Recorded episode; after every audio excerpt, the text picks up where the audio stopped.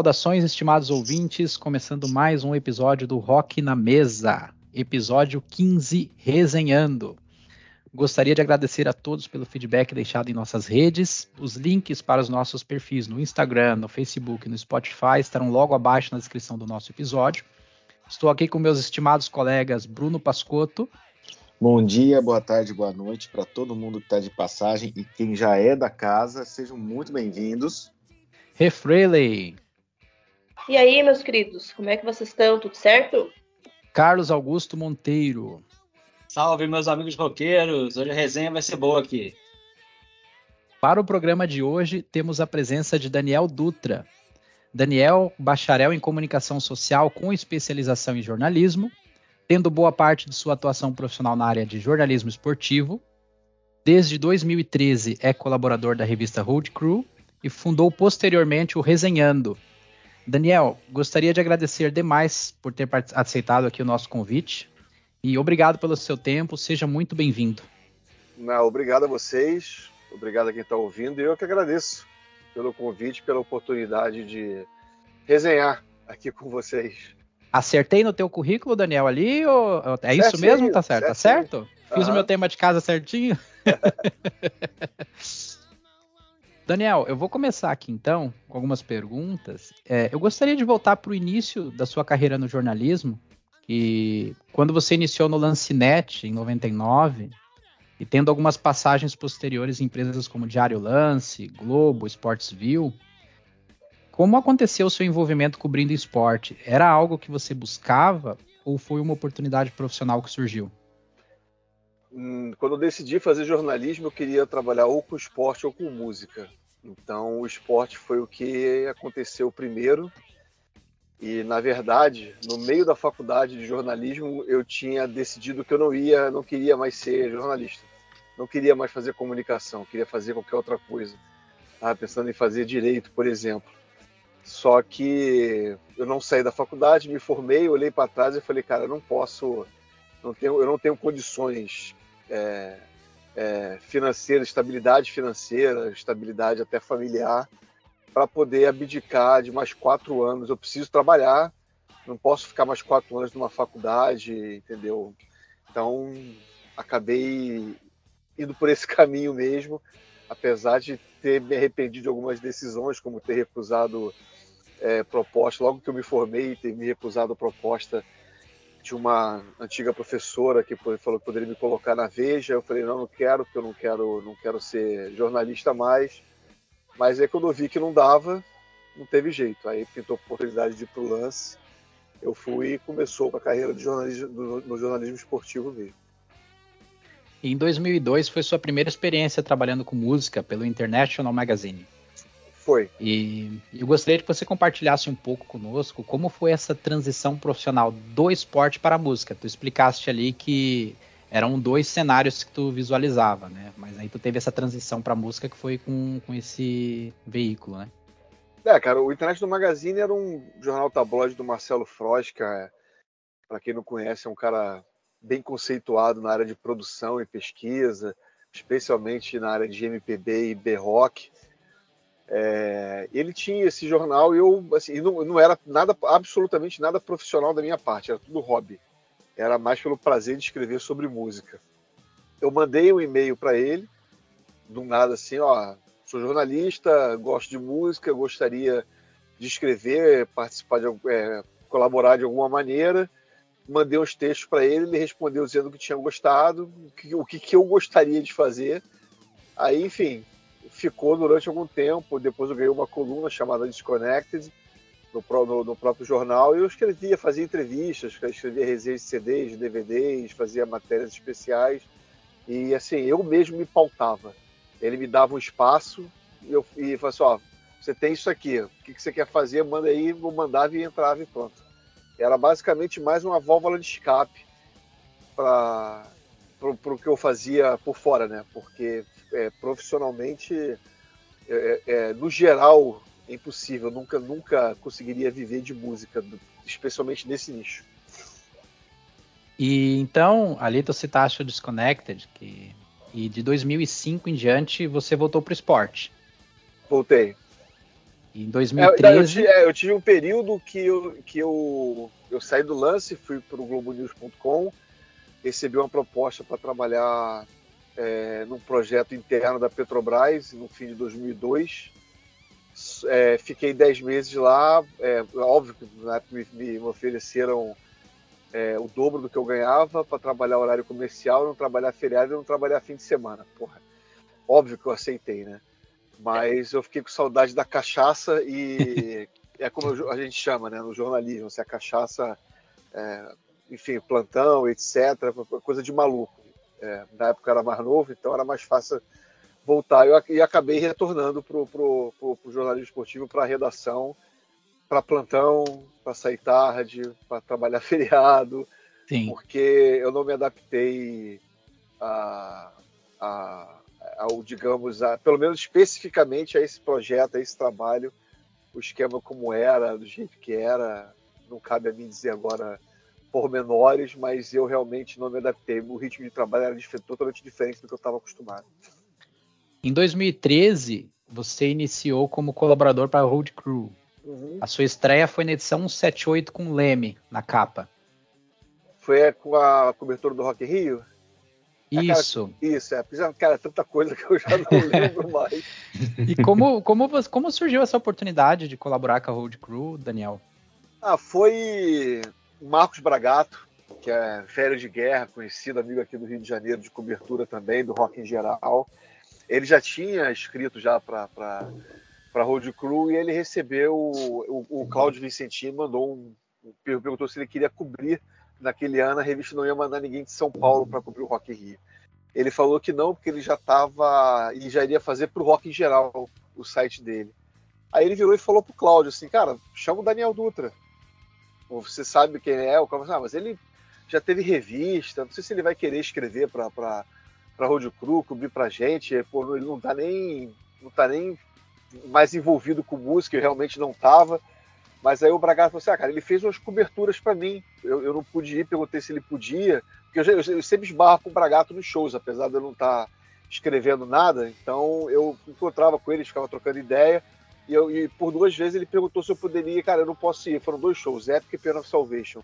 Pô, você quer que eu te credencie para você escrever para mim? Eu falei, cara, claro, eu vou ao show de qualquer maneira a esse show de qualquer maneira. Ele foi, me indicou, o Cláudio me ligou, perguntou se eu queria cobrir o Rock in Rio para revista. Eu falei que sim. Cara, vou. Eu já ia ao Rock in Rio de qualquer maneira, naquele ano, no, no, no, é, no, dia do metal. É, eu falei, cara, vou. Beleza, vendi meu ingresso, peguei a, a, a credencial e eu estava viajando para o Kiss Cruise no mês seguinte. Isso foi no fim de setembro, em outubro eu estava indo para o Kiss Cruise, eu ofereci para ele, cara, você quer a cobertura do Kiss Cruise? Do Kiss Cruise 3? Ele falou assim, pô, cara, quero. Então, beleza, eu, te, eu, eu faço texto e fotos. Aí, quando eu voltei, entreguei para ele. Logo depois, ele perguntou para mim se eu fazia entrevistas. Aí eu falei, cara, faço. Você fala inglês? Eu falo. Ele, bom. Aí eu comecei a fazer e ficou, né? Ele perguntou se eu queria continuar escrevendo e ficou. E o resenhando, Daniel, como é que ele inicia ali? Como é que tu teve a ideia de começar o, o canal, o site? É, o, o Reziano ele começou, na verdade, com o nome, né? Com o site, que está completamente abandonado hoje. Eu falo, sei lá, há três anos que eu tenho que movimentar aquilo ali, mas é, aí quando eu encontro um tempo para isso, diante de tudo que eu tenho para fazer, eu prefiro dormir um pouco do que atualizar o site. mas é, ele surgiu mais ou menos com a ideia de fazer um. de eu, de eu fazer um portfólio de tudo que eu tinha feito de de matéria, a exceção do que vai para Road Crew impressa. Porque isso é por uma questão é, ética e moral minha. Como o que vai para a revista é, é, ter remuneração, sabe? É, eu recebo o, pelo que eu entrego, então eu não vou botar de graça para todo mundo para todo mundo ler. Então isso não entra, no, não, não entra, nunca entrou no site. Quando eu voltar a atualizar, não vai entrar. É, enfim, eu, eu fui, coloquei um amigo meu, de, o Cláudio Amaral, que um amigo de mais de 30 anos, ele ficava me perturbando para fazer um canal. Cara, vamos fazer um canal de música. É, porra, tu tem conteúdo, tem bagagem, vamos fazer, etc. E eu não queria, porque eu não, eu não, eu não gostava de ficar na frente da, da, da, da câmera. Eu gostava mais de bastidor, produção. Enfim. E, mas ele perturbou tanto, eu falei, então tá, cara, vamos embora.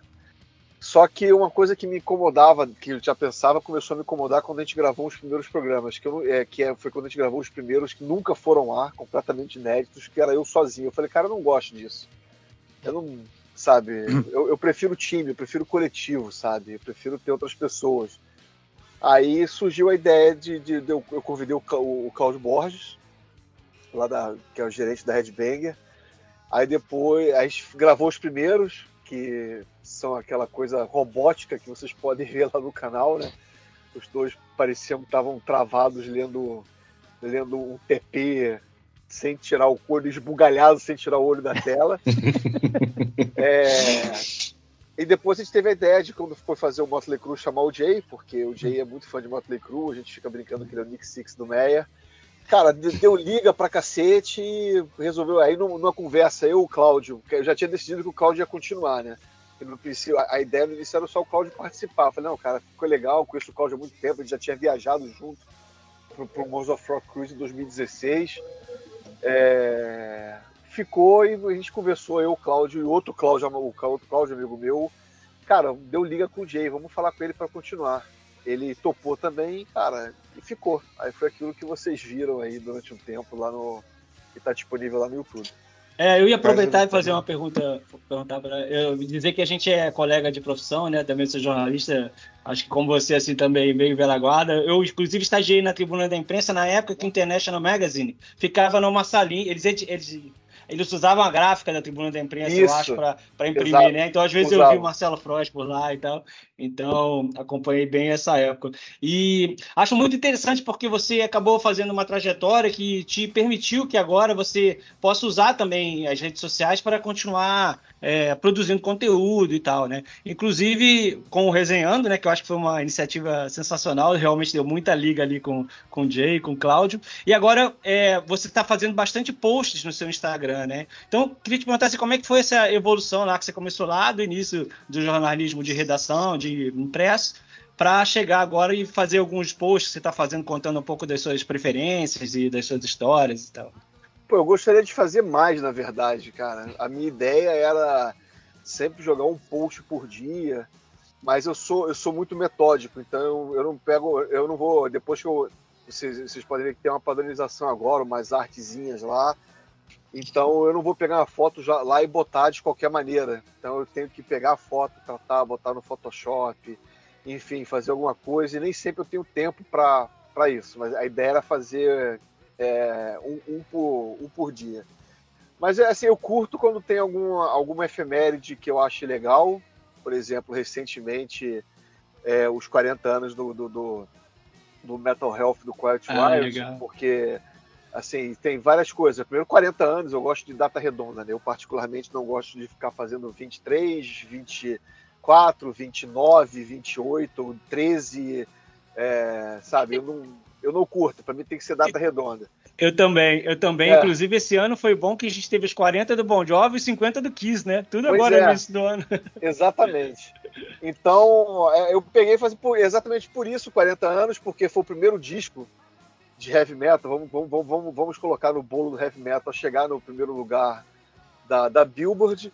E agora eu não lembro, vocês me desculpem, mas eu não lembro se eu fiz alguma menção, acredito eu que não mas é porque o, o, o Metal Hell foi lançado no dia 11 de março, que é dia do meu aniversário. Então, ah. seja, é um disco que para mim ainda tem esse significado também, sabe? Então, acabei fazendo. Aí teve aquela brincadeira que fizeram do primeiro show, último show, banda que, que, que mais viram, que eu falei assim: ah, cara, eu vou fazer uma coisa diferente nisso aí. Eu vou fazer um post para cada, uma, contando uma historinha, fazendo uma arte legal.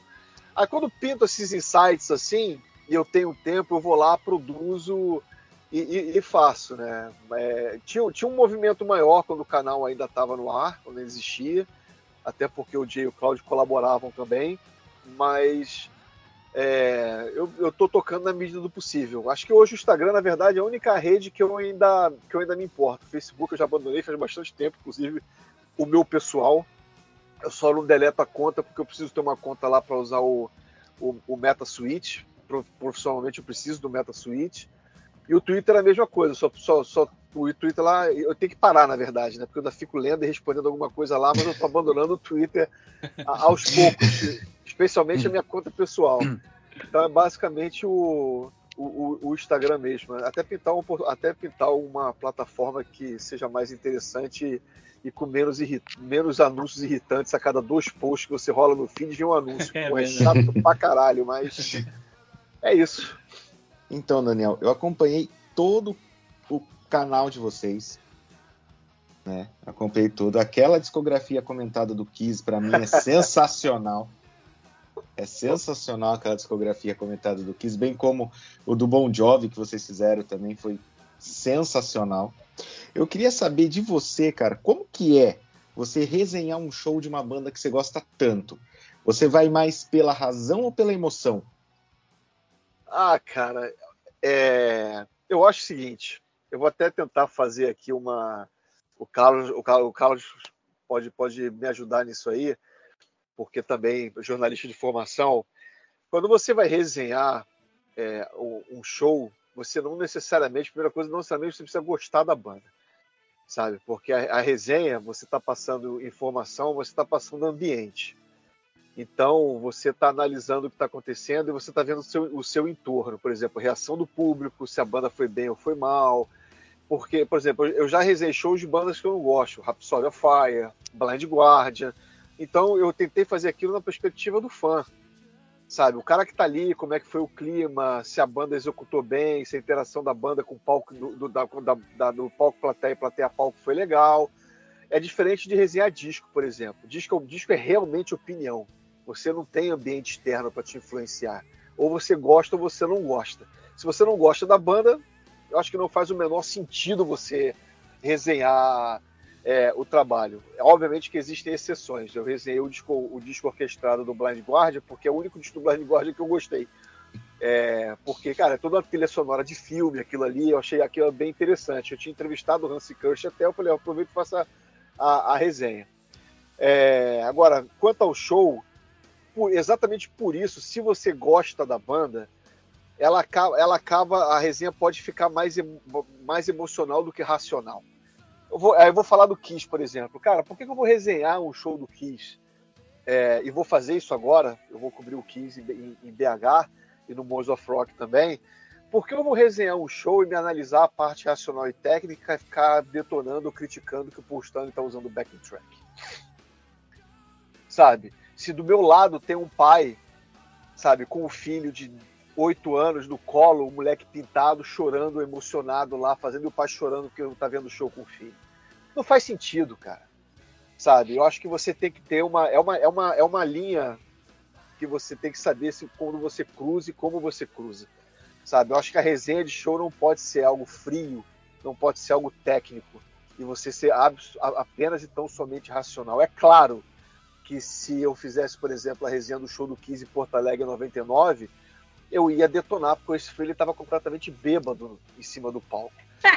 Então, assim, eu acho aquilo. Isso é uma falta de respeito. Eu ia, eu ia falar mal. Sabe? Porra, se o cara, por exemplo, quando eu, vi o Yes no Canecão nos anos 90, não tô lembrado do ano, cara, o Alan White estava bêbado. Eu fiquei puto, sabe? Porra, você olhava pro Steve Howe, o Steve Howe olhando para trás, putaço da vida, tentando fazer as coisas direito, o Chris Squire também, mais puto ainda, o Alan White bêbado. Então você não pode deixar essas coisas passarem, cara. Mas, pô, você vai para um show como o do Kiss, em que tem o backing track, mas tem tudo aquilo, sabe? Que emociona, que faz, porra, botou 40 mil pessoas no Allianz Arena para ficar batendo palma em Heavens on Fire. Você vai virar assim, ah, mas o Paul Stanley, porra, está fazendo backing track. Pô, cara, assim, Aí eu sinto muito, né? Mas eu acho que não é assim que você tem que fazer resenha de show.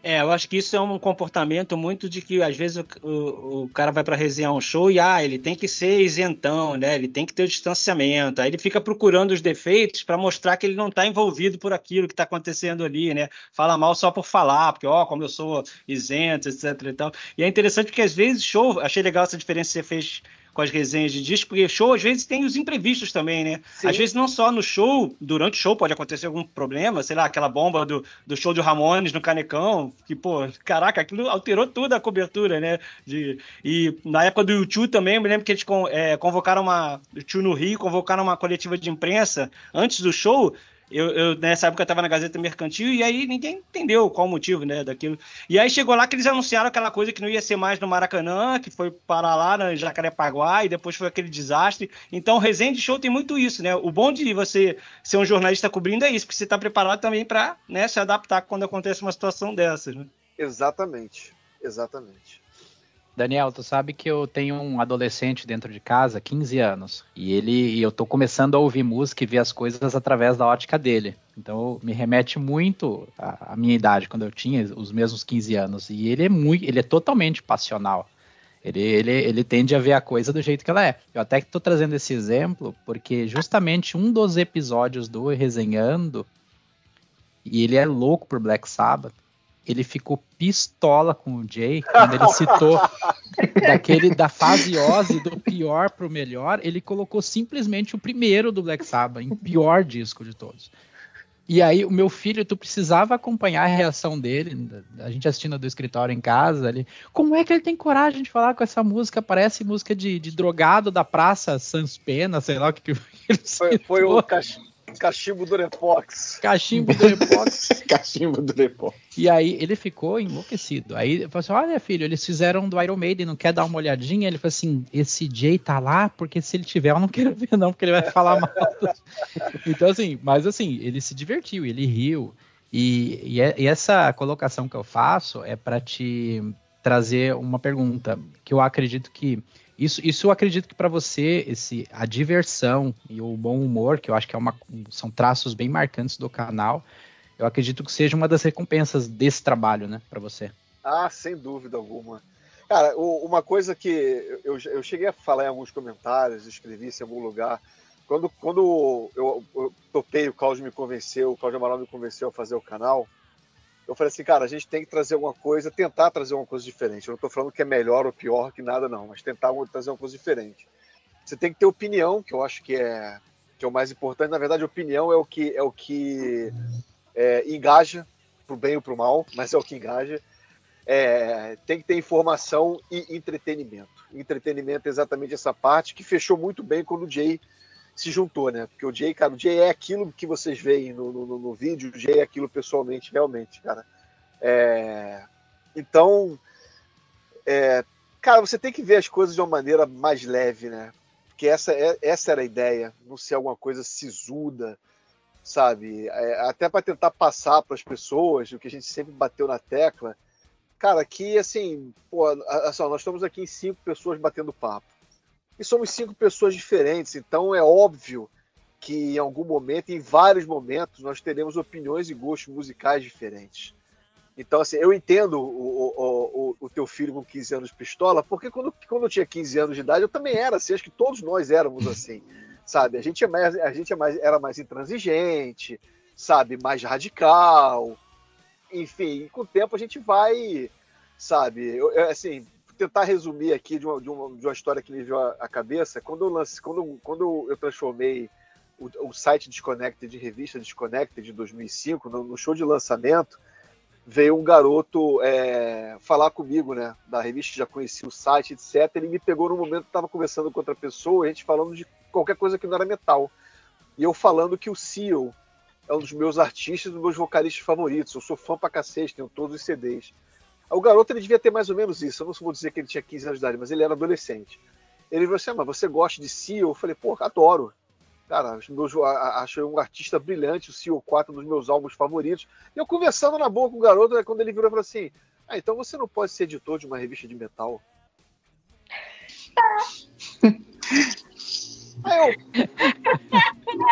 Desculpa, da próxima vez eu peço autorização para você antes. Né? Eu falei, eu falei, tá bom, tá bom. Aí, quando, eu até brinquei, eu era obviamente bem mais novo do que eu sou hoje, mas quando, você chegar à minha idade, se você vai entender um pouquinho melhor. Você é muito novo agora para poder entender isso. Mas, cara, é normal, sabe? É, eu, assim, eu, eu, eu, queria, eu gostaria até de encontrar esse garoto, que hoje não é mais um garoto, né? já tem, já se passou, já deve estar com a casa quase seus 40 anos. É, eu queria encontrar e saber se por um acaso ele continua assim, né? Só ouço metal. Eu, na verdade eu conheço assim, eu conheço um monte de adolescente de 50 anos, tá? Isso aí tem. É, não, não, tem jeito, acontece. Toda, para toda regra tem, tem, tem, tem, tem suas exceções. É, mas, cara, mas é normal a gente abrir o, o, o, o leque, sabe? Então, é, voltando, eu sou bem prolixo de vez em quando, falo pra cacete, né? Acabo Fica à vontade, são os melhores cérebro, entrevistados. O cérebro manda um monte de informação, a boca não consegue acompanhar, enrola tudo. Mas enfim, a gente no resenha tentava passar isso, tanto que aos pouquinhos a gente foi inserindo algumas coisas, né?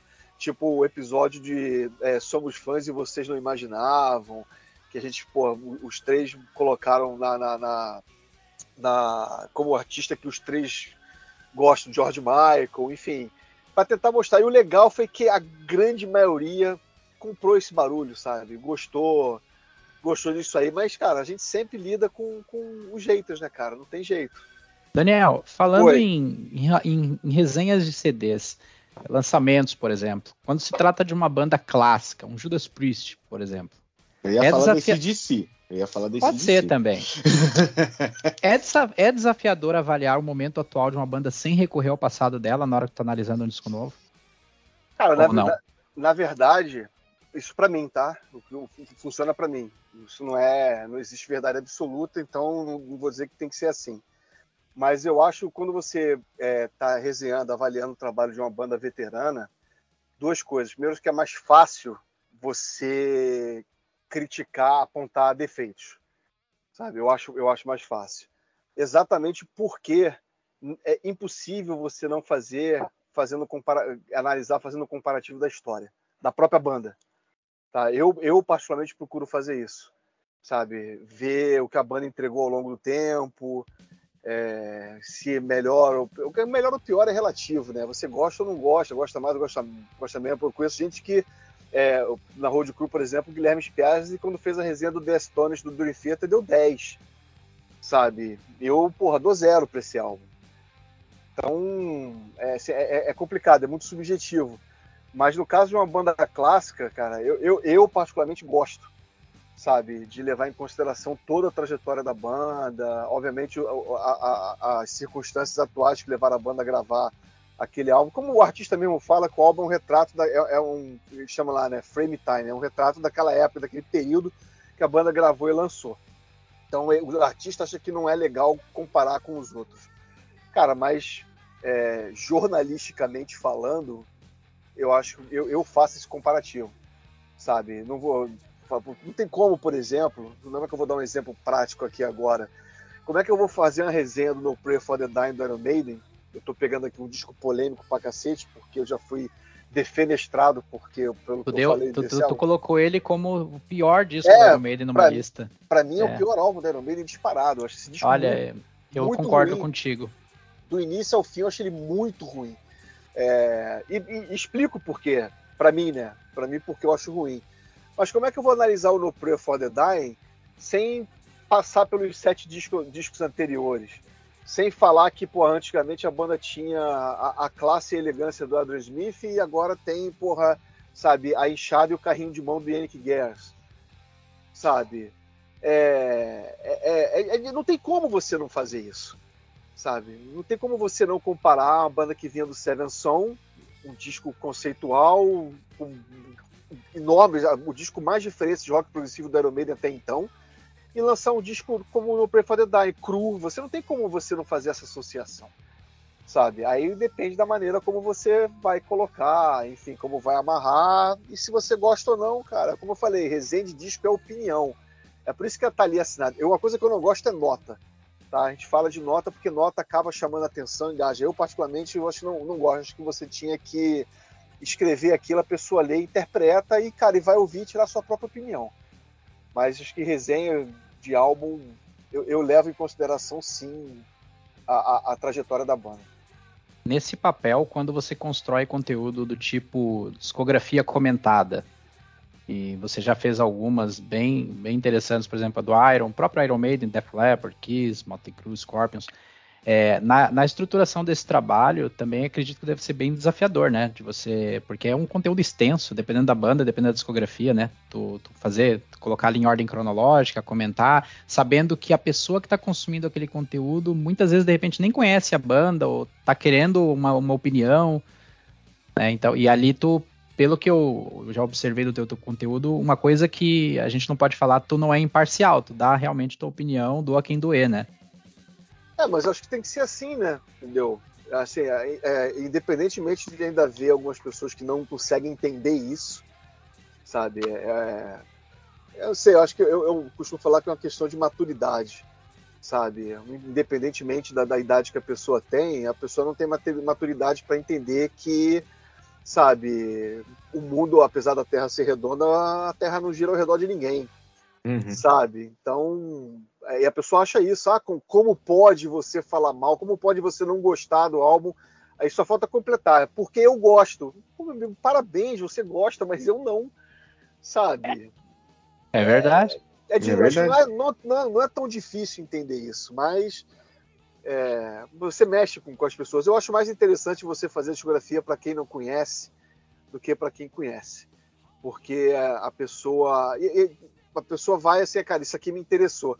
É, eu não sei se, se acontece, acontece, com vocês, mas eu vou falar, por exemplo, eu quando era mais novo e leitor, antes mesmo de fazer jornalismo, antes de pensar em fazer jornalismo, quando eu lia qualquer resenha qualquer coisa, filme, CD, enfim, é, eu, eu, sempre olho quem escreve. Porque você normalmente cria uma identificação porque a pessoa tem pensamentos similares aos seus, gostos similares a, a, aos seus. Então, se a pessoa, por exemplo, aquele cara ali resenha, é, sempre resenha o álbum do Halloween, e as ideias dele batem com, com as minhas.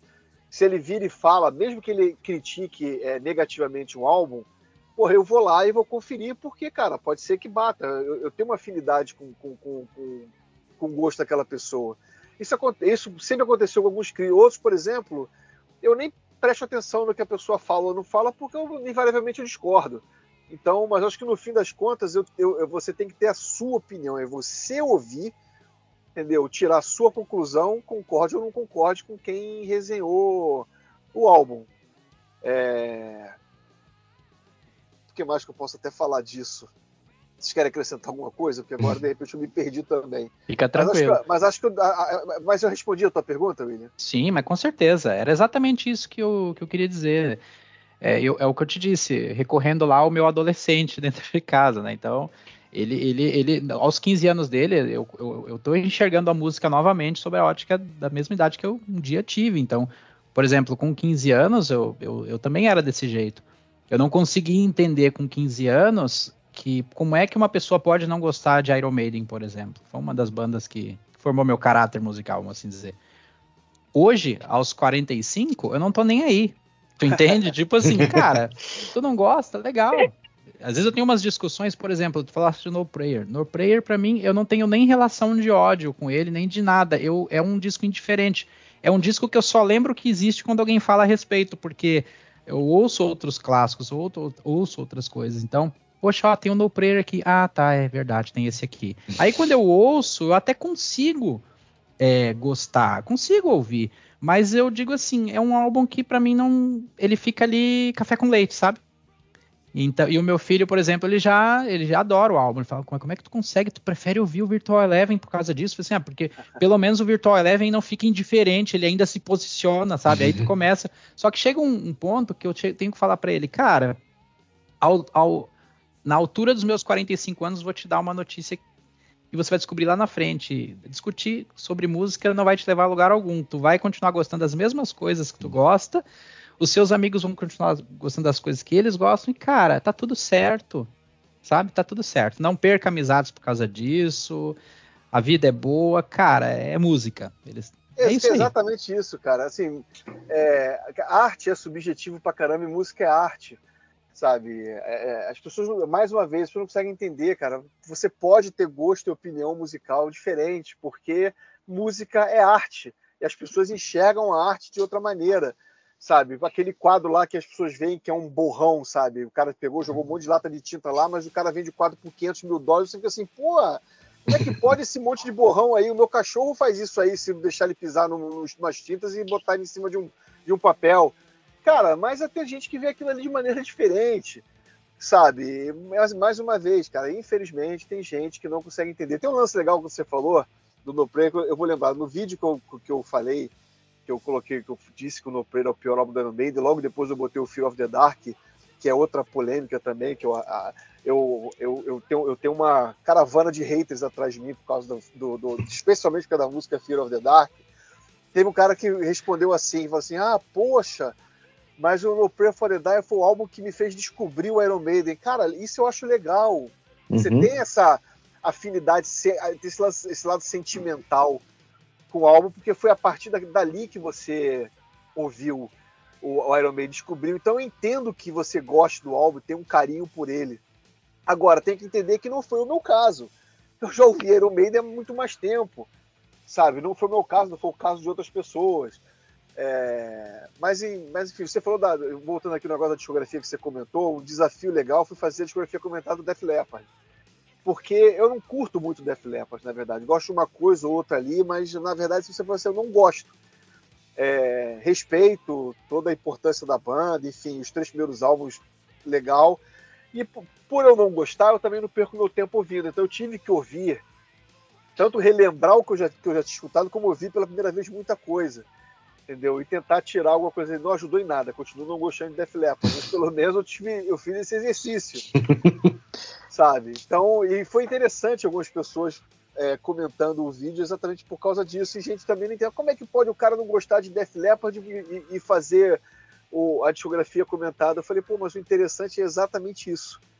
É, a, quando o Slayer veio ao Brasil em 2005, eu lembro que o G1 fez uma matéria muito legal que foi colocar as músicas do Slayer para um, músicos eruditos. Da, da, eu, não sei, eu não lembro se foi do, do, do, da Orquestra Sinfônica do Teatro Municipal do Rio de Janeiro, não lembro.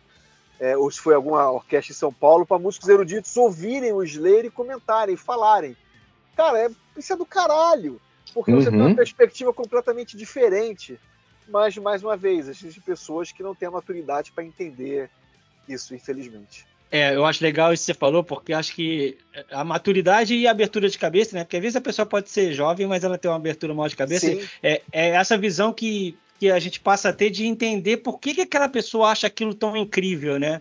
Assim, né? Ver pelo lado dela, né? Ah, ah, pô, se você for ver, ela tem uma história de vida assim. Ah, realmente, então ela se identificou com esse tipo de coisa.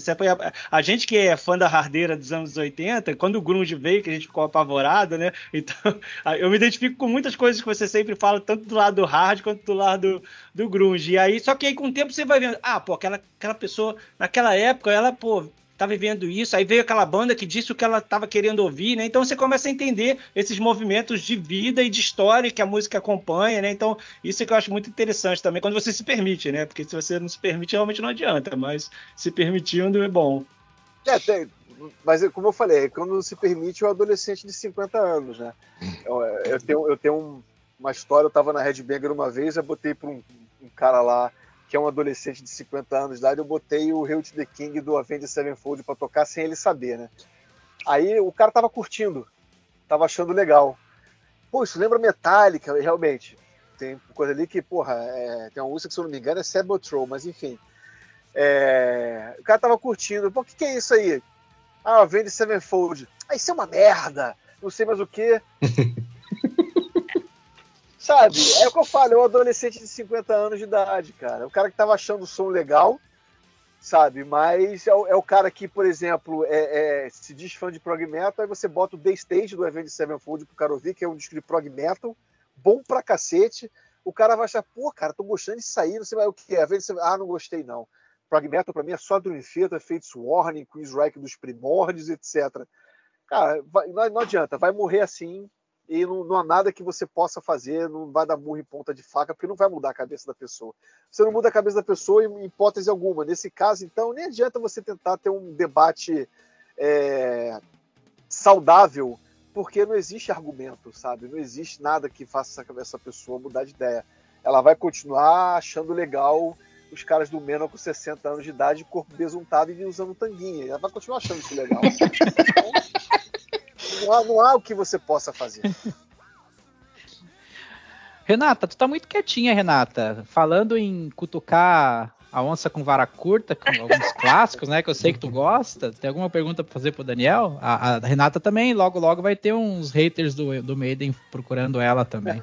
E do um episódio que nós gravamos também. aí, do ICDC também. Do ICDC também.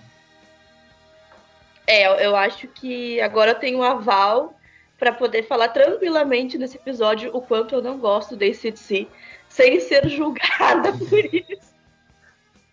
sem ser condenada por não gostar da ACDC, por achar Bruce Dixon muito superestimado. Mas tá tudo. Tenho, agora você pode falar tranquilamente, sem, sem dor Olha aí. Daniel, olha o que tu provocou. Tu chancelou É, mas- que. Eu vou até falar que a minha esposa concorda com ela em relação ao Bruce Dixon. Ela não suporta ouvir a voz do Bruce Dixon. Ela, ela, ela, ela acha insuportável. É... Mas, eu não mas-. Mas, cara, mas é o que eu falo. Como é que a pessoa vai ser, ah, é, é, você vai julgar? Você usou, você usou agora a palavra, você, você falou que ah, você vai ser ju- julgado, se crucificado. Não sei o que você falou, Renata. Mas por que É. seria? Só porque ela tem uma opinião e um gosto musical que é diferente, por exemplo, do, do senso comum, que eu estou falando em relação exatamente ao Bruce Dixon e CDC. Cara, por quê? Eu amo CDC. É uma das minhas cinco bandas favoritas. Eu tenho o logo e o Angus Young tatuado na batata, tatuado na batata da perna. Cara, mas por que eu vou ficar puto com uma pessoa, eu vou crucificar uma pessoa e julgar uma pessoa porque ela não gosta? Sabe? Sim, É- exatamente. cara, qual, qual o sentido disso? Eu vou, eu vou fazer que nem por Laranja Mecânica, vou botar ela com o olho aberto ouvindo que não faz uma sinfonia de Beethoven, botar ela pra ficar ouvindo, pô, Shoot Thrill durante quase 72 horas seguidas, sei lá. Cara, não faz sentido, não faz o menor sentido isso. Enfim, é, é- esse, esse é o problema. De vez em quando, assim, as pessoas, ainda mais quando a gente produz conteúdo, muita gente fica com receio de virar e falar, de dar uma opinião que é impopular, com medo de julgamento, mas não deveria ser assim. Infelizmente é, mas não deveria ser assim. Né? Exatamente. É, é, é ruim quando as pessoas classificam amizades, pessoas por gosto musical, né? É, no fim do dia, é o que eu digo assim, cara, tu por exemplo, tem bandas que eu não sou muito fã, por exemplo. Quer um exemplo aqui, ó? Um monstro sagrado. Cara, Yes nunca me desceu. E não foi por falta de tentativa. Eu já tentei demais, eu já ouvi. Eu tenho um primo meu que, nossa, ele tem a discografia completa, ele, vídeos, ele já gra- ele gravava vídeos pra mim. Cara, leva isso pra casa, tu vai gostar. Eu re- sempre recebi de bom grado, vai, eu vou assistir. E não consigo, cara, não sei. Eu, eu não consigo ficar na mesma frequência deles, eu não consigo ouvir, a música não me conecta, sabe? Mas tá tudo certo, no fim do dia eu sento, tomo uma cerveja com ele, a gente sai falando sobre outras coisas, entendeu? Porque a vida é muito mais do que isso, e você percebe isso ao passar dos anos. Eu não, eu não consigo entender como existem pessoas na altura dos seus 60, sei lá, por aí, É. que acham que, que, tipo assim, né, que, que fica ali sentado num sofá, e descendo o cacete em todo mundo, bloqueia as pessoas porque não concordam com, com, com elas, enfim, né? É, é, isso aí também ajuda a acabar com a falácia do velho sábio, né? Eu sempre falei isso, cara. Ah, o velho sábio, o cara envelheceu, o cara. Não, meu amigo, é só, o burro também envelhece. O teimoso também envelhece. Sabe? E, e o teimoso e o burro, eles não amadurecem, eles só envelhecem. Então, isso é, uma, isso é uma tremenda falácia. Você falou ah, sentar, tom, sentar à mesa, tomar cerveja com um cara que.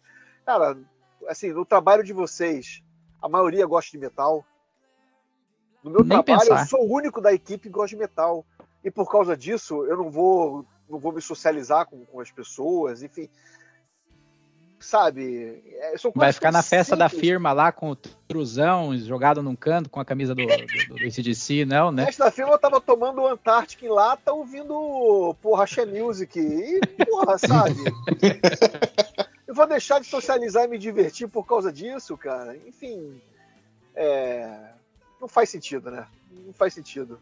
Tomara que pelo menos quem, algumas pessoas que pensem assim estejam ouvindo esse, esse podcast que a gente está falando aqui, de repente parem para pensar um pouquinho a respeito disso, se elas seguem essa linha de raciocínio. Ah, a maior, maior prova não, mas assim, eu, te, eu sou muito fã de Guns, né? Eu tenho tatuado na perna o Axel. E do mesmo lado, do, do outro lado da perna, eu tenho o álbum Team do Pearl Jam. Teoricamente, não era pra mim gostar de grunge, porque eu gosto de hard. porque eu sou hard, hard farofenta pura, assim. Então, isso também é outra, até um mito que se construiu também em cima disso, né? De ah, porque se tu gosta de tal estilo, tu não pode gostar de outro. Ou então tu não gosta do verdadeiro estilo. Porque, teoricamente, se eu sou hard, hard rock, quer dizer, então eu não posso gostar de grunge, porque grunge matou hard, né? O grunge veio por cima. Então, isso também eu acho uma baita, um baita do mito, né? Acho que a gente pode gostar de tudo e mais um pouco, porque a música tá aí, o Bruninho que o diga. Porque o Bruninho, que esse menino gosta de sertanejo antigo, não é possível. é o cara mais roqueiro e mais sertanejeiro que tem, é o Bruninho. Que tá aí. E ele sempre. E ele sempre dá um jeitinho de pôr uma banda, uma referência nos episódios, né, Bruno? sim, sim. O, até o Daniel estava falando que a gente muitas vezes é crucificado e tem os, os, os, adolescentes de 50 anos.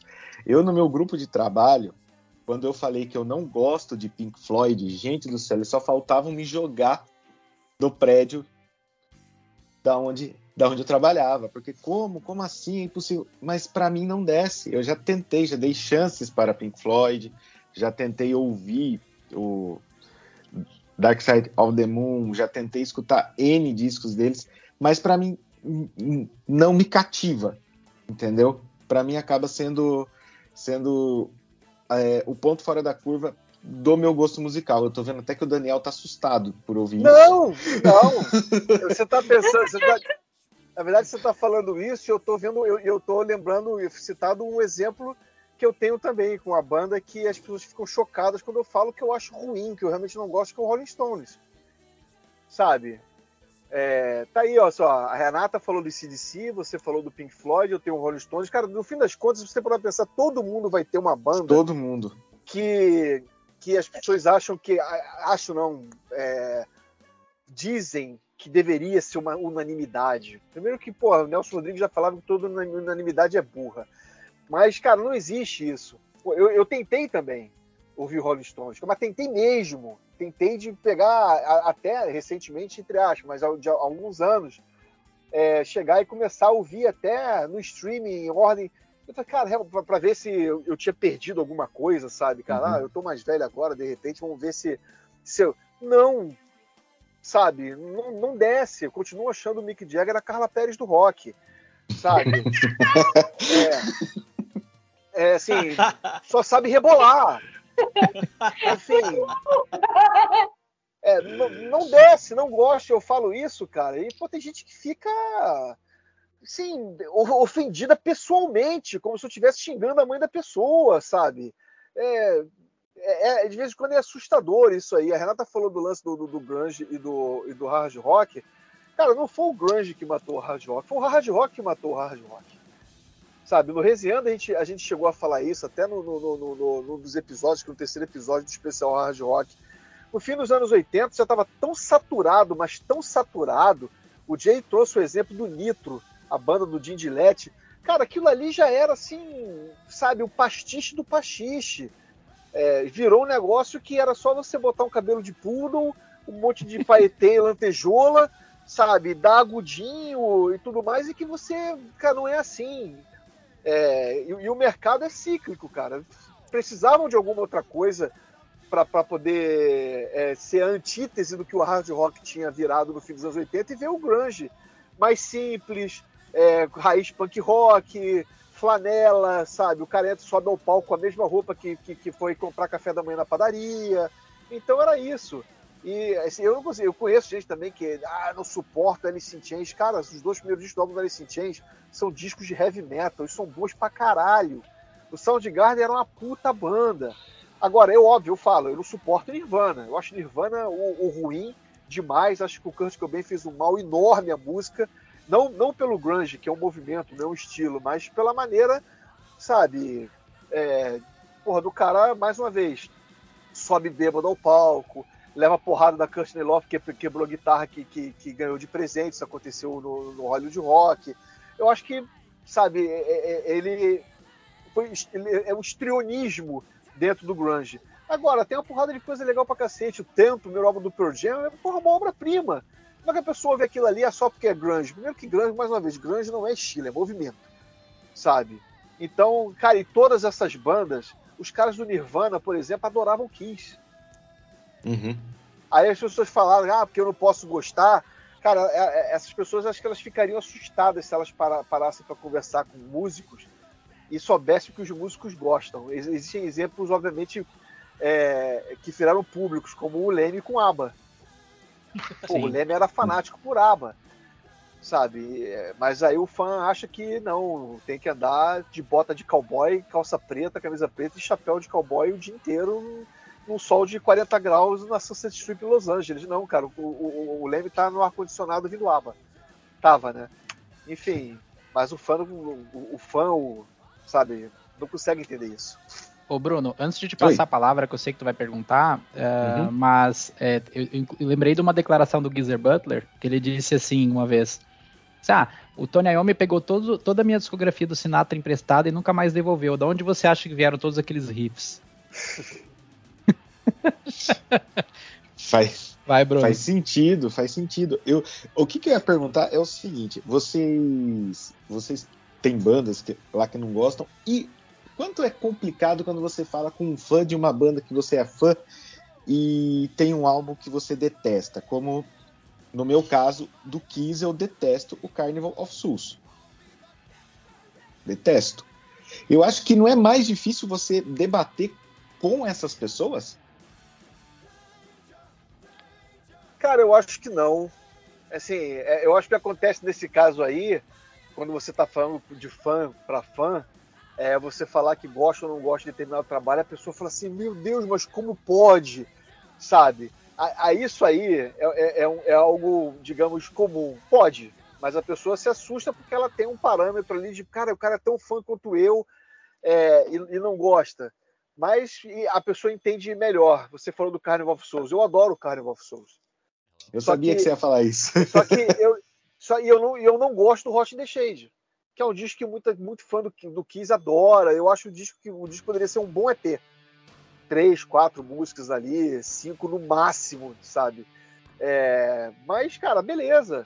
Eu falo isso, alguns fãs do Kiss falam assim, mas depois, cara, tranquilo, tá de boa. Não, não, não gosto, não gosto. Eu acho que nesse caso é, é mais fácil. Eu acho que de repente, porque você, a pessoa entende que você, como, como fã, tá, tem uma certa fã realmente, conhece você, está falando com uma certa é, propriedade, digamos assim. É, ainda mais quando tem uma relação pessoal, algum amigo, alguma coisa assim, não o cara que está assistindo a você ou ouvindo você num, num podcast ou num, num, vídeo, entendeu?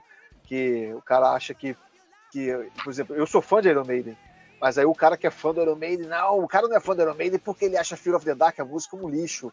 Não, cara, eu sou fã do Iron Maiden, só que eu não gosto de Fear of the Dark a música que eu acho lixo. É só isso. E tá aí, o, a, eu acho que até uma humildade da nossa parte de fã reconhecer que até mesmo dentro de uma banda que a gente ama muito, tem coisa ruim. Né? Eu acho que não tem nenhum, nenhum problema em reconhecer que a banda que a gente ama, que a gente admira, tem coisa ruim fazer o quê? Eles não são perfeitos. Vai ter coisas que vai ser ótima para mim e ruim para o outro, tá tudo bem. Mas uma coisa que eu quero muito saber de ti, eu preciso saber de ti, e não posso sair dessa entrevista sem é como foi entrevistar Klaus Mein, do Scorpions. Como foi a experiência, o frio na barriga. Eu quero detalhes dessa entrevista porque foi incrível demais. Ah, obrigado. É, eu, eu, vou, eu vou falar aqui, eu, eu, não quero soar arrogante, não, mas não teve frio na barriga, na verdade, porque não tem mais frio na barriga, sabe? A, a verdade é, é, essa. Quando você faz alguma coisa há tanto tempo, você acaba levando, sendo mais. É óbvio que é muito, muito mais agradável você entrevistar e falar com alguém que você gosta, conhece, trabalho, é, porque sai muito mais naturalmente. Mas que é do cacete, assim, que é do cacete, é do cacete você tá numa tela olhando e falando com o Klaus Meine. Porra, é, né? Porque você tá fazendo aquilo ali profissionalmente, mas vem um moleque novinho que eu tava, porra, ouvi o Love at First Thing, ouvia o Love Drive. Porra, eu gastei o Love Drive em vinil, Another Piece of Meat é uma das minhas músicas favoritas do, do, do, do, do. Então, cara, eu tô falando com esse cara, sabe? É, tem esse, esse, esse, esse sentimento. E tem um lance legal que o Carlos Miner ele comprova uma, uma, uma, uma máxima é uma regra que deve ter sua exceção, felizmente eu nunca peguei essa exceção. Que esses caras das antigas, os caras são todos, todos gentlemen, é impressionante. Os caras são educadíssimos, tratam você com respeito assim, inacreditável, enquanto tem vários músicos aí de gerações mais recentes que são acham que estão fazendo um favor para você, te dando uma entrevista para divulgar o trabalho dele. Sabe? Tem muito isso. Esses caras das antigas são incríveis. E, o, e o Mine foi mais uma prova. É, é, eu, você falou do, do, do, dos Corpos, vou falar de uma banda que você não gosta, que é o ICDC. Você imagina, por exemplo, é, eu tinha entrevistado o Cliff Williams por telefone e depois a entrevista ia ser com o Brian Johnson ou o Angus Young por Zoom.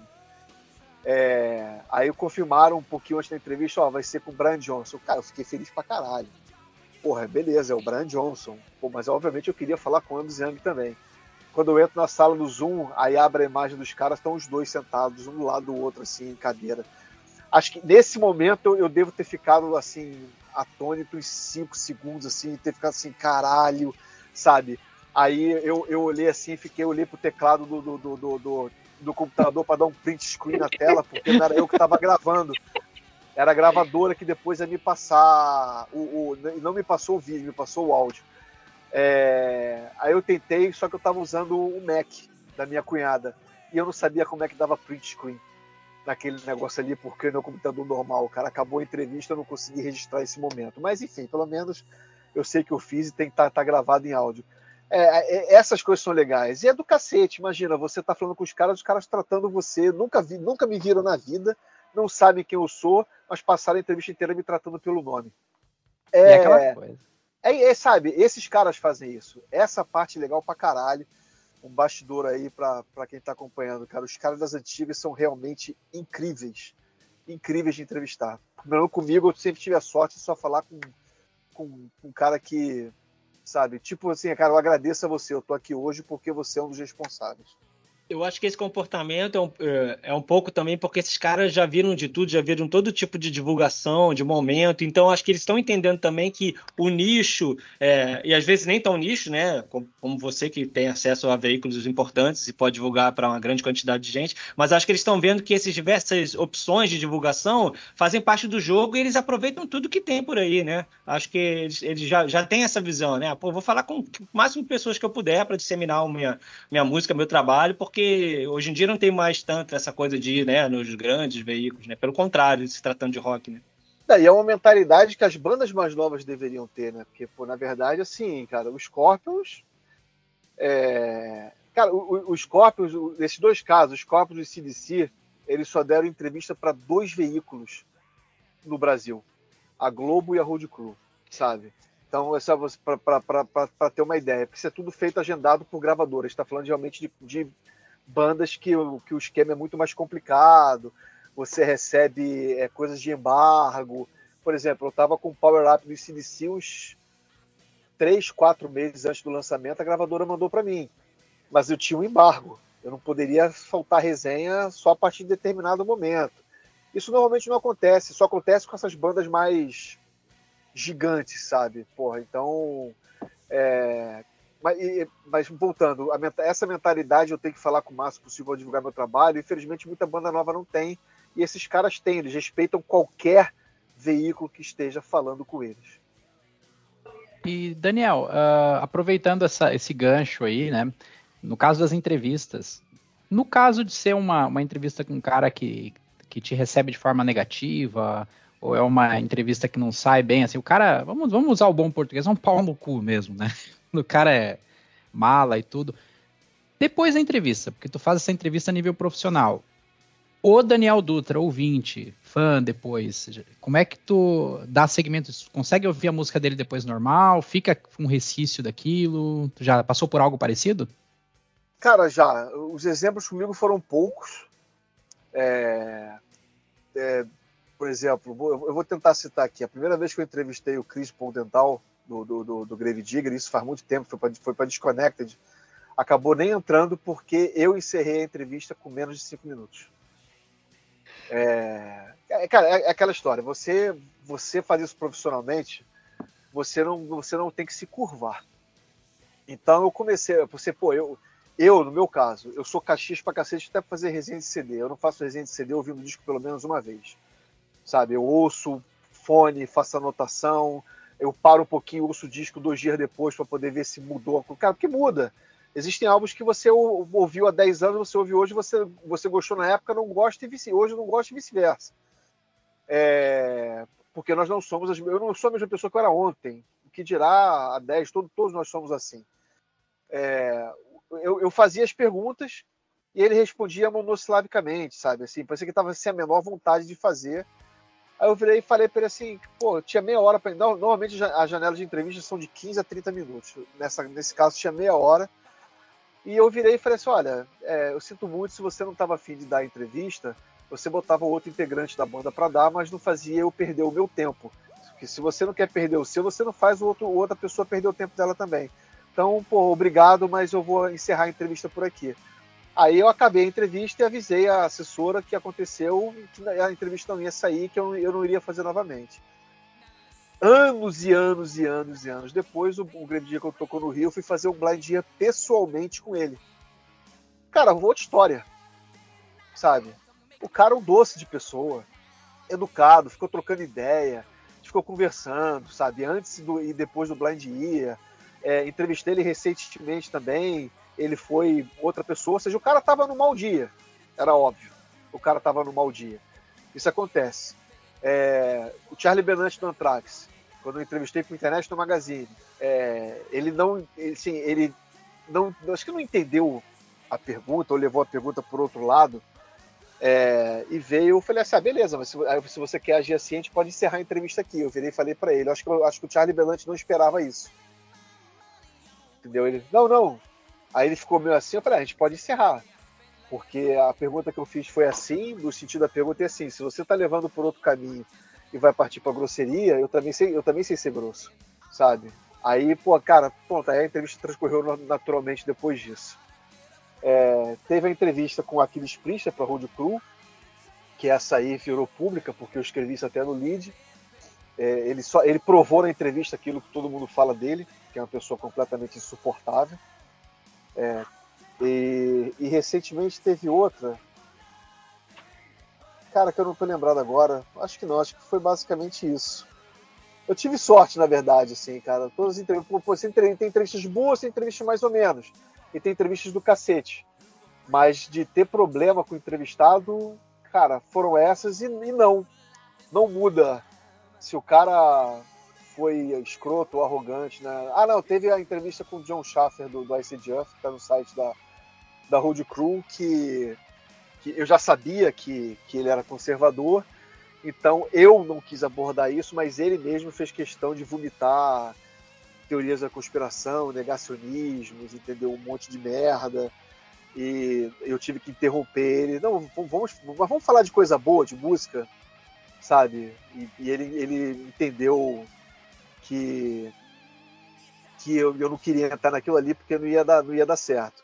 Teve um, o John Lawton, ex-baixinho do Blackstone Cherry, quando eu entrevistei ele, ele, apesar de não ser negacionista, ele foi falar de, de, de máscaras. Que máscaras não, foi no meio da pandemia, que é ah, mais máscaras, você não concorda? Eu, não. Aí ele sentiu assim, ele não quis entrar no, no assunto e, e continuou. Ainda quis brincar, não, mas eu tomei vacina. Eu falei, não, beleza entendeu? Mas eu, eu, tento cortar assim porque, na verdade, eu não tô ali para discutir, tentar mudar a, a visão de mundo, a opinião do cara. Só que eu não quero entrar nessa série porque eu não quero transformar a entrevista num debate.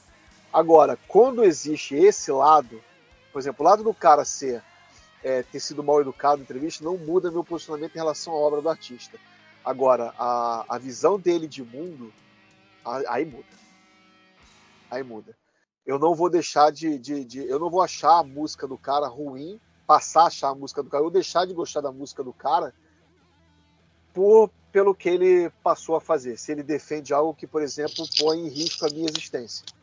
Que a gente está falando muito exatamente do que aconteceu recentemente com pandemia aqui no Brasil, com o governo anterior, mas eu não ouço mais e não dou mais eu não dou mais moral. Não gasto mais um centavo comprando disco, comprando camisa, indo show. É, e não ouço mais. Por exemplo, eu não ouço mais Pantera. Eu não consigo ouvir nada que tenha o Fio Anselmo depois que ele fez o gesto nazista e falou White Power. não, não, não dá. Não dá, vai, vai, vai contra os meus princípios. Sabe? Eu não consigo mais ouvir uma banda brasileira da qual eu era muito fã depois que o porrão dos músicos foi botou um vídeo defendendo a Prevent Senior no Facebook. Não, não, meu amigo, não consigo, não dá. Sabe? Aquilo ali vai contra os meus valores. Então, você, não, não, ah, você passou a não gostar mais da banda. Não, cara, continuo achando os discos do caralho. Sabe? Não vou apagar o, o, o, o pregresso. Mas daqui para frente, cara, para mim acabou. Nesse ponto, realmente, eu não, eu, eu não consigo separar o, a obra do artista. É, e isso que você mostra tem um nome, isso se chama personalidade. E no caso do entrevistador, é, se falta personalidade para ele, ele aceita as condições que são impostas, que é, por exemplo, um, um entrevistado que não está afim de dar entrevista ou que age com má vontade. Eu acho que você tem personalidade quando você diz pro cara, se você, a partir desse ponto, olha, tu quer parar, a gente para, tu não precisa fazer. E talvez muitos desses caras não estejam acostumados a lidar com pessoas como você que tem personalidade de se impor. Então, isso que tu disse assim do cara, da reação dele, tu citaste do Charlie Benante. Então, no caso dele, ele deve ter se surpreendido, porque daqui a pouco ele não está acostumado com isso, né? Normalmente ele oferece aquilo que ele tem e é daquele jeito e cabe à pessoa que está sendo o entrevistador de aceitar ou não, né? No teu caso, tu, tu te impõe, né? Porque, na verdade, fica aquela sensação, o ninguém tá fazendo um favor para ninguém, né? Tá todo mundo trabalhando, né? O cara tem que dar entrevista para promover o trabalho dele e o, e o, entrevistador tá ali também fazendo o seu trabalho, né? Ele também tá querendo extrair um conteúdo de qualidade para poder gerar uma matéria para um jornal, uma revista, um site, algo que, que vá agregar para as pessoas, né? É, esse é o meu ponto de vista. O Vitão Bonesso uma vez citou isso numa entrevista que ele fez com o Tony Martin, que ele encerrou no meio da, no bem assim nos primeiros momentos, assim, porque ele percebeu que estava tendo uma vontade. Só que aí nesse caso o Tony Martin ligou para ele de volta porque acho que ele levou um pito da, da assessora de imprensa, da gravadora, e ele ligou já com outra atitude, ó, oh, desculpa, tal, tá, vamos lá. Aí a entrevista foi, sabe? Mas enfim, era isso, essa é a minha colocação nesse tema. Mas é exatamente isso, cara. Se você deixar montar, cara, um abraço. Não deixa. Se você, e, cara, você tá ali, você, cara, você pode gostar, tá elogiando, mas você tem que ser profissional acima de tudo. Sabe? É, esse é o ponto. Eu já deixei de fazer entrevista porque a gravadora começou a impor um monte de condições. Que eu falei, cara, só, me desculpa, eu não vou fazer.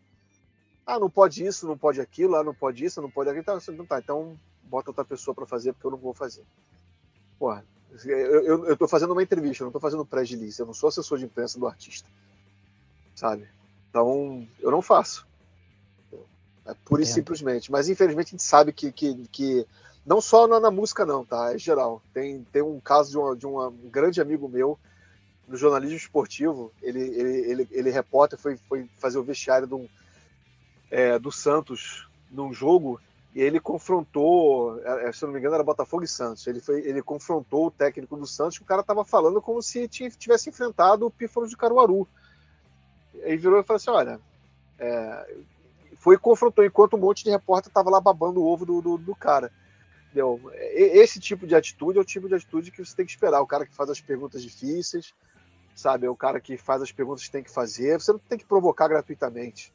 Né? Você tem que fazer, cumprir o seu papel, cara. É, eu, eu, quando entrevistei o Jeff Tate pessoalmente, aqui no, no, no quando, ele, quando ele quando ele abriu para o Mr. Big em 2017. Ele veio, ele veio passar uma semana em Copacabana. Então eu entrevistei ele no hotel que ele estava no terraço. Foi até quem conseguiu a entrevista foi o Bruno Sá, vocês sabem, você deve saber quem é, né? É, um amigo meu de longa data, desde que o Galego começou. E depois foi legal porque eu fiz algumas perguntas que eu vi, eu vi ele falando um monte de coisa e as pessoas não rebatiam. Eu falei, pô, cara, não é assim, né? Ah, eu não quero viver do passado. É, que, aí ele jogando uma indireta ao Chris Wright que estava fazendo a Return to History Tour. Eu não quero virar, fez, né? eu não quero virar, viver do passado, quero olhar para frente. Aí eu perguntei isso para ele assim: Pô, você falou tanto que iria, mas quando monta uma banda, chama a banda de Operation Mind Crime. Você não acha que é contraditório? Ele não gostou da pergunta. Ele, não, não acho. Entendeu? Mas eu fiz a pergunta sabe? O interessante depois é que ele mandou, ele falou com o Bruno, mandou um áudio e o áudio mandou o Bruno para mim assim, pô, cara, aquele teu amigo que fez a entrevista, ele eu fiquei desconfortável algumas vezes com, a, com, as perguntas que ele fez, mas ele foi respeitoso do início ao fim e mostrou que conhece a história da banda. Por isso que foi uma das melhores entrevistas que eu dei recentemente. Sabe? É, é tudo a questão de você saber, sabe, onde, né? Até onde mexer. É, eu não vou lembrar agora se tá no livro ou se foi alguma entrevista que eu li, mas enfim.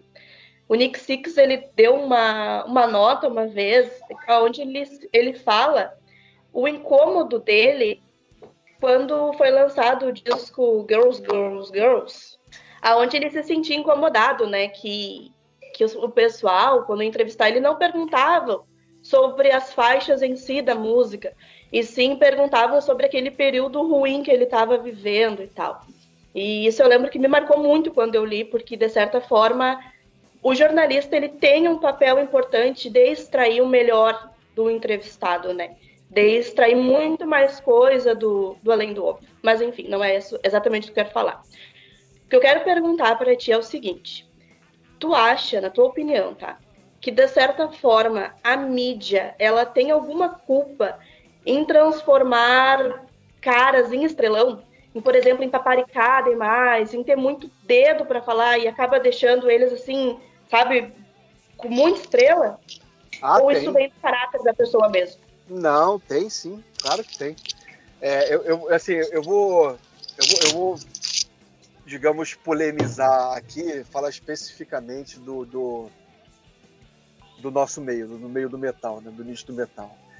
É, existe um lado bom e um lado ruim no que eu vou falar porque até porque falta apoio, por exemplo, a, a, grande mídia só lembra do heavy metal de dois em dois anos quando tem Rock in Rio. Ponto final. Então o, rock, o, o heavy metal é no Brasil amador por essência. Eu estou falando geral isso, inclusive a, a, a, mídia. É, tu, é tudo amador, sabe? Da base da pirâmide ao topo da pirâmide, nós estamos, nós estamos no meio amador. É, e quando eu falo que existe o lado bom e ruim, existe o lado bom porque você não vê nenhum outro estilo a quantidade de gente produzindo conteúdo porque curte, porque gosta, sabe? É, não é, não é, óbvio que não é profissional, sabe? Não é profissional porque você não tá, não tem uma estrutura por trás, não é remunerado para fazer isso. E, e é amador porque você faz no coração, porque você curte, tá lá fazendo um podcast, um vlog, sabe? Qualquer coisa assim. Fazendo shorts pro YouTube, reels pro Instagram. Tudo é, tem aquele, aquele é, site feito no, no, no, no, Blogger, no, no WordPress, negócio bem simples, mas você está fazendo. Mas ao mesmo tempo, o comportamento diante de gravadoras, diante de assessorias de bandas, de produtores de shows e artistas, não tem que ser amador. E é amador sabe? É babação de ovo para conseguir entrar em show, é, é, é indiretinha em rede social para gravadora que não manda, não manda disco, sabe? Cara, isso é feio, sabe? Eu, eu, vou até parar de falar por aqui, porque senão daqui a pouco vou acabar, as pessoas vão acabar associando nomes e tudo mais. Mas é feio, sabe? É muito feio isso. Ah, porque eu não tenho rabo preso, não sei mais o que. Não, meu amigo, tem. Você tá fazendo, jogando, fazendo textão em rede social reclamando que gravadora não mandou para você ou que produtora não te deu credenciamento para show. Isso é, para, cara, isso é feio, sabe? Isso é amador. Então, no nosso meio tem muito isso e a gente acaba paparicando demais e transformando em estrela não só artista, mas transformando em estrela empresário de banda, assessor de imprensa.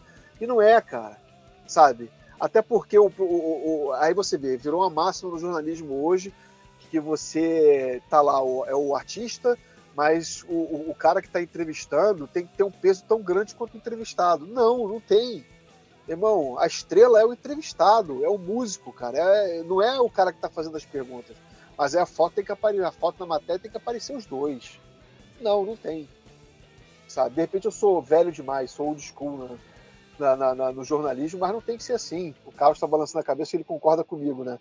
Não, não é isso. Eu estou justamente pensando que as redes sociais são as grandes responsáveis por isso, né?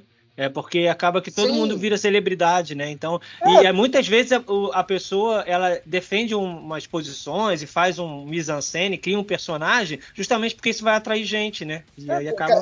o, o, o, lance, assim, antes mesmo das redes sociais, eu já falava, né, cara? Eu falava na época, cara, depois que inventaram o blog, todo mundo virou jornalista. Sabe? Aí você pega gente aí que, porra, que pousa de paladino da moralidade, mas, porra, fazia resenha de CD, publicava resenha de CD, é, o disco vazou dois meses antes do lançamento, de manhã à tarde estava resenhando o CD no, no, no blog do, do, no blog do cara e o cara posando de paladino da moralidade. Meu amigo, tem quem compre. É um pouco complicado isso. É, eu não mas... sei como é que as pessoas conseguem formar uma opinião tão rápido, né? Falasse hum. da manhã para tarde, tu já tem uma opinião formada, tá aqui o que, que eu acho do álbum. Não, não particularmente para mim não dá. Pra mim não dá. Eu, eu não consigo ter uma opinião formada de um disco e fazer uma resenha com uma audição só. Sabe? É, eu, eu, particularmente, acho que isso é inviável. Não tem como. Você for fazer essa resenha daqui a três meses, você vai mudar alguma coisa. Sabe? Pro bem ou pro mal, mas você vai mudar alguma coisa. Sabe? Então a gente tem, a gente tem muito disso no, no, no, no meio do metal aqui, cara. Infelizmente. Sabe? É e, e, não acredito, e não acredito que vai mudar. Só, só, só mudaria a partir do momento que, você, que, que o estilo conseguisse uma penetração é, não sazonal, conseguisse uma penetração regular na, na, grande. fosse tratado com algo, algo, algo sério como deve ser, sabe? Mas não tem. Aqui e a, a, gente. Quer não ter, eu, eu, eu me incomodava muito com isso. Hoje eu já aceito melhor entendeu? E tento fazer a minha parte, aquilo que eu acho que, que tem que ser feito, as pessoas concordem é, ou não. Mas a gente vive realmente num, meio bem bem amador, cara. E o lado negativo desse amadorismo é, só puxa para baixo o, o, o que a gente tanto gosta, né? Até essa questão de eu ouvir várias vezes o disco, na minha opinião, ao meu ver, tá? É o que eu sigo para mim eu escuto várias vezes até por respeito ao artista, sabe? Porque assim, ele levou tempo para construir aquele disco, ele levou tempo para compor, ele levou tempo para fazer toda a estrutura. Então, assim, por respeito a ele, quando a gente vai falar aqui, por exemplo, a gente pega alguma banda, Bruno, Carlos, enfim, todos nós, William, a gente escuta várias vezes o disco, a gente larga a nossa opinião. Não é algo assim que, ah, ontem a gente conheceu e hoje a gente vai sair metendo pau. Não. É, é tem que, do, pelo menos assim, da minha parte, eu acho que da parte de todo mundo aqui, a gente tem esse respeito com o artista também. De antes de largar qualquer coisa, vamos conhecer o trabalho direitinho para levar um conteúdo sério também, né? Para não ser, Sim. não ser qualquer jeito. Você tocou num assunto assim, mas muito importante, até complementando a pergunta das entrevistas. Cara, eu, eu toda vez que eu vou entrevistar um, um, artista, eu falo do álbum. Obviamente que tem assuntos atuais, factuais, que, que por exemplo, quando eu entrevistei o, o Michael Sweet, eu falei com ele do, do, do Final Battle, músicas, etc. Mas, obviamente, eu quis falar da foto que ele tirou com o King Diamond entendeu? Eu iria falar dele ter feito as pazes com o Sebastião Bar, mas não deu tempo, que acabou a entrevista. Sabe, a assessor falou assim, ó, mais uma pergunta, eu prefiro fazer uma pergunta que eu achava mais importante. Acontece, e assim, tem artista que não liga muito para isso, sabe? Você vai dar entrevista, se você não falar do álbum e falar só de história, o cara vai adorar, mas tem artista que, que o Martin Friedman, por exemplo, no último álbum solo dele, quando, quando eu entrei, foi de 2018 ou 2019, o álbum, não tô lembrando agora, é, eu falei do, do, do, álbum com ele, no fim da entrevista, ele virou e falou assim: pô, cara, obrigado por, por ter feito só perguntas sobre Tornado of Souls, solo de Tornado of Souls, obrigado por ter escutado realmente meu disco solo, porque é a primeira entrevista que eu dou hoje que alguém ouviu e me fez perguntas sobre, o, sobre, sobre as músicas. Sabe, eu acho é, é exatamente isso que você falou, Renata, a questão de respeito com o artista. Sabe, aquilo ali é obra que ele acabou de criar. Aí você vai entrevistar o cara só para falar do, do, do problema de, do vício de drogas dele, o cara tinha acabado de lançar, lançar o Girls, Girls, Girls, sabe? É assim, eu, eu, eu não concordo com isso. A pessoa quer fazer, beleza, quer entrevistar sem ouvir o álbum, você falar, faz, né, cara? Cada cabeça uma sentença. Eu não faço isso. É, até essa questão do Nick Six, eu lembrei que foi porque ele tem uma música que ele fez pra avó dele, que é a Nona. Nona. Ninguém fala dessa música. É como se simplesmente essa música não existisse dentro do disco. E ela é linda, assim, ela é curtinha, ela é uma coisinha, né? Mas ela existe, ela tá ali dentro. E eu lembro que foi esse fato que incomodou ele, sabe? De nunca ninguém ter perguntado por aquilo. Porque a, às vezes a gente fica no superficial e não escutam todo, né? Deixa de lado o, o todo do disco. É, é, é, aí chegou ao ponto de alguns músicos, por exemplo, hoje quase não dão, alguns quase não dão mais entrevista, como o Mike Portnoy, sabe? Que ele vira e fala mesmo, eu parei de dar porque qualquer coisa que eu falo, aí é, é, é aí tem a culpa, né? Tem um jornalismo blabbermouth que, sabe, sempre bota um clickbait, de, é, se tira do contexto uma frase do, do artista para colocar, é, e faz o, e faz o que aqui no Brasil o Whiplash faz, que é o jornalismo contínuo, jornalista revista Caras, sabe? Então, o cara para, para de dar entrevista. Aí quem quer fazer uma coisa legal com ele, acaba não podendo exatamente por causa disso. Recentemente tive a oportunidade, oportunidade entre aspas, de entrevistar ele, mas ele estava ele tava, ele não vai dar entrevista. Foi para falar do Liquid Tension Experiment, para falar do, do, do, trabalho do Neil Morse. Ele falou, não, ele não vai, ele não vai dar. Quem vai dar é o, é o próprio Neil Morse, foi o, Jordan Rhodes, porque ele falou assim, eu não faço mais. A mesma coisa com o Andy Dogs. Cara, tá negociando para ser com ele. Eu já entrevistei ele o Billy Sheehan para falar do Hot Streak. Só que ele não tá dando entrevista, exatamente por causa disso, que ele tá cansado das pessoas tirarem do contexto do que ele fala. Porque, cara, você pode entrevistar o Mike Portnoy hoje sem falar de Dream Theater, porra. Pode, sabe? Tudo bem que ele deu um, ele deu um motivo para falar sobre o Dream Theater agora, quando ele foi assistir ao show e encontrou com os caras no backstage. Mas você pode abordar isso de maneira positiva, não de maneira uhum. negativa como muita gente faz. Bom, eu tenho uma a última pergunta da minha pauta aqui, Daniel. Aí depois eu passo a palavra para os colegas. Eu não sei se eles vão ter mais alguma coisa, mas uh, uma, é meio biográfica sua, tá? Essa aqui. Entre 8 e 9 anos de idade, quando você viu o videoclipe de Xande do Kiss no super especial da Bandeirantes, que ali tu, tu colocou na tua, na, na, tua, no site ali do Resenhando a Tua História, ah. que mudou para você ali, foi ali onde mudou tudo, né? Então, depois de todos esses anos, discos, shows, entrevistas, trabalhos relacionados à música, se sente realizado ou tem alguma lacuna a ser preenchida dentro desse campo ainda? Ah, cara, acho que ninguém vai se sentir realizado nunca. É, existem lacunas que obviamente não podem ser mais preenchidas. Eu, porra, eu, eu adoraria ter entrevistado o Ed Van Halen, por exemplo, sabe? É, mas eu adoraria ter entrevistado o Lenny. Eu adoraria ter entrevistado o Dio, mas não, não, não, não, fazia, não fazia parte desse meio da mídia musical quando rolou, quando tinha oportunidade. É, e existem caras que eu, que eu, porra, eu gostaria muito de entrevistar e não sei se eu vou ter oportunidade, como o Paul Stanley e o próprio Gene Simmons. Então, acho que ninguém nunca vai se sentir realizado, sabe? Agora, eu sou agradecido até pelo fato de, de, de do jornalismo musical é, ser mais um hobby do que qualquer outra coisa, eu nunca vivi disso. É, eu, eu sou muito agradecido pelo que eu consegui até hoje. E o que vier daqui para frente também, cara, para mim vai ser sempre, sabe, um bônus. Então, para mim tá, tá, tá ótimo. Pô, cara, eu, a, Renata trouxe, eu falei com o Klaus Meine, cara. Eu entrevistei o Brian Johnson e o Young ao mesmo tempo. Sabe, eu, eu, eu tive a oportunidade de, de, de, ficar por uma hora e meia conversando com o meu guitarrista favorito de todos os tempos, coisa que eu nunca imaginei que eu ia conseguir, que é o Jake Lee. Que, sabe, foi, porra, uma das melhores entrevistas que eu fiz na vida eu, esse eu tava com medo de ser um. Cara, se ele for um babaca, vai ser uma enorme decepção. Mas, porra, foi foda. Sabe? Muito foda. Então, cara, eu, só, eu, só, eu sou muito agradecido. Sabe? É aquela coisa, né? Eu fiquei pensando assim enquanto tu fala, falei, cara, tu falou do Angus Young e do Brian Johnson, né? Eles correm o mundo inteiro, o mundo inteiro ouve eles, mas nesse momento aqui ele está dando atenção para mim. Ele, a, o foco dele é a minha. Ele está me dando atenção. Acho que deve ser muito louco pensar Porra, isso. Né? cara, é, é, é, do cacete, cara. É do cacete. É, é bom demais quando você é, pô, faz aquilo que você gosta, né? Sabe? É porque, pô, cara, porra, eu, eu amo CDC, enfim.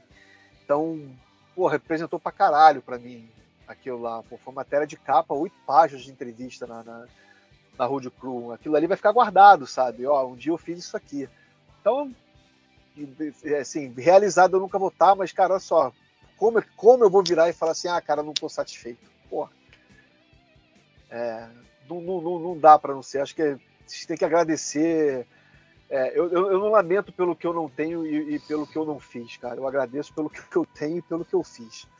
Sabe? Acho que é muito mais fácil você pensar dessa maneira, acho que você consegue lidar melhor. Porque, por quem sabe, um dia eu consegui entrevistar o David Coverdale, que bateu duas vezes na trave. Acabei entrevistando o Red Beat e o Joey Rockestra, porque ele acabou não podendo no dia, sabe? Quem, quem sabe que daqui a um ano, por exemplo, não estou entrevistando o Post Não sei. Então eu prefiro agradecer o que eu agradecer e me sentir um afortunado pelo que, pelo que rolou até agora. Que legal. Daniel, da minha parte, cara, é isso. Eu agradeço demais o seu tempo por você ter é, reservado esse espaço na sua agenda para conversar com a gente. É, nós somos um podcast novo, a gente está engatinhando e a gente tem tanta vontade de, de, criar, de compartilhar. Então, quando a gente tem a oportunidade de fazer essa troca, de ouvir de uma pessoa mais experiente, uma pessoa do ramo, só agrega, a gente aprende demais. Cara, parabéns pelo seu trabalho, parabéns pela, pelo, pelo conhecimento que tu compartilha com as pessoas e pela qualidade da, do material que você nos oferece, tá? Eu sou muito grato mesmo. Pô, eu é que, eu é que agradeço pela troca de ideias. Você falou de aprendizado, eu aprendi com vocês aqui também. Aprendi que a Renata não gosta de CDC, por exemplo, que o Bruno gosta de Pink Floyd. É, sério, mas foi, cara, foi um prazer e, e, cara, parabéns, porque como eu falei, essa é a parte boa. É, e eu sei que vocês não ficaram ofendidos, mas essa é a parte boa do amadorismo do metal, cara. É quando gente como vocês, e eu falei isso em algum momento também no, no Resenhando, sabe? Quando a gente produz conteúdo para passar isso, levar isso para outras pessoas, de alguma coisa que a gente curte, faz por prazer, amor. Tá todo mundo aqui, ó, para quem tá ouvindo agora, a gente começou a gravar isso nove e meia da manhã de uma quinta-feira. É, cara, a gente poderia estar tá dormindo, poderia estar fazendo outra coisa. Então, essa, essa é a parte legal. Então, pô, agradeço o convite, foi um prazer, cara, e parabéns pelo que vocês estão fazendo. Tá, tá começando agora, tá pequeno, é, mas, cara, continuem, caras, continuem assim, que vocês vão, vão em frente, fazendo com vontade, fazendo com, com honestidade, com verdade. Cara, é o que importa. Parabéns a vocês. Obrigado. Bruno, Carlos, Renata, considerações finais? Eu gostaria de agradecer aí ao Daniel por ter aceito o convite. Eu que sou um cara que acompanha o trabalho dele hoje na hoje lá, lá na Road Crew, acompanhei o resenhando lá no YouTube, acompanho também lá no Instagram e, e foi um prazer enorme ter você aqui porque você nos ensinou muita coisa. Passou para gente aqui nos meros iniciantes uma bagagem e uma experiência tremenda, tremenda. Então a gente só tem a agradecer a sua participação e deixamos de portas abertas para o dia que você queira voltar e até mesmo para falar sobre o Kiss, que eu sei que é uma da sua das suas maiores paixões, né? E seria muito legal ter você aqui com a gente também para falar sobre o Kiss. Pô, quando vocês quiserem, cara, falar sobre o que eu vou falar mais do que eu já falei hoje, então, hein? Porra, Kiss é é, é, é, é, não tem como ser. Foi coisa que passou de pai para meu pai para mim e eu passei agora pro meu filho também. Que porra, minha esposa fala que ele gosta mais de Kiss do que eu, cara. É impressionante. É um orgulho danado. Bem bacana contar, a sua história, Daniel. Pô, só assim para acrescentar aqui, as quartas-feiras na, na, na, na, escola dele é o dia de, de, de fantasia, sabe? Vai de super-herói, alguma coisa assim. Há duas semanas ele falou que queria ir de papai bermuda e camisa do Kiss, que ele tem uma camisa do Kiss, ou seja, que, que é orgulho maior do que. Tá vendo como é que eu tenho que me sentir realizado? É. Como eu falei, olha só, é, não existe nada, nada melhor do que isso. Então, volto para falar do Kiss a hora que vocês quiserem. Obrigado por compartilhar essa história conosco, bem bacana. É. Carlos?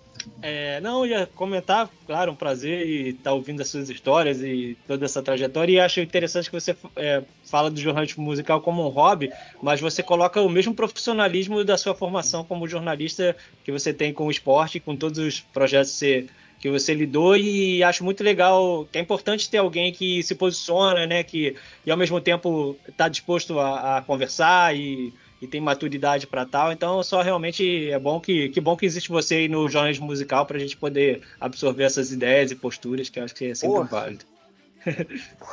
Pô, obrigado. Obrigado, mas é, é, assim, é, é, fazer sempre o melhor que você, que você tem que fazer, cara. Não, não, não, não dá para fazer nada nas coxas. Você tem que ter respeito por, por quem vai ler o que você escreve. Então, você tem que entregar sempre o melhor. Por mais que seja um hobby, eu não viva disso, não ganhe, não ganhe, não ganhe dinheiro com isso. É, eu tenho que fazer aquilo. Eu tenho que me sentir bem lendo aquilo que eu entreguei e sabendo que eu entreguei o melhor para quem vai ler. Questão de respeito. Sim. Acho que vocês já falaram tudo, já agradecemos o suficiente. Muito obrigada novamente, mais um pouquinho, então, de muito obrigada. Porque é teu tempo, é a tua, é a tua disposição de estar aqui com a gente, é a tua bagagem de vida que tu trouxe para cá, para agregar tanto para nós quanto para quem vai ouvir depois. Então, muito obrigada. A casa está aberta para ti. Vamos falar de Kiss porque Kiss é uma banda que merece ser falada todos os dias, todas, toda hora, todo tempo. Qualquer brecha que a gente tem para falar de Kiss, vamos falar de Kiss. E até a próxima. Obrigada a todo mundo. Obrigado vocês mais uma vez. Então tá, pessoal, um abração e tchau.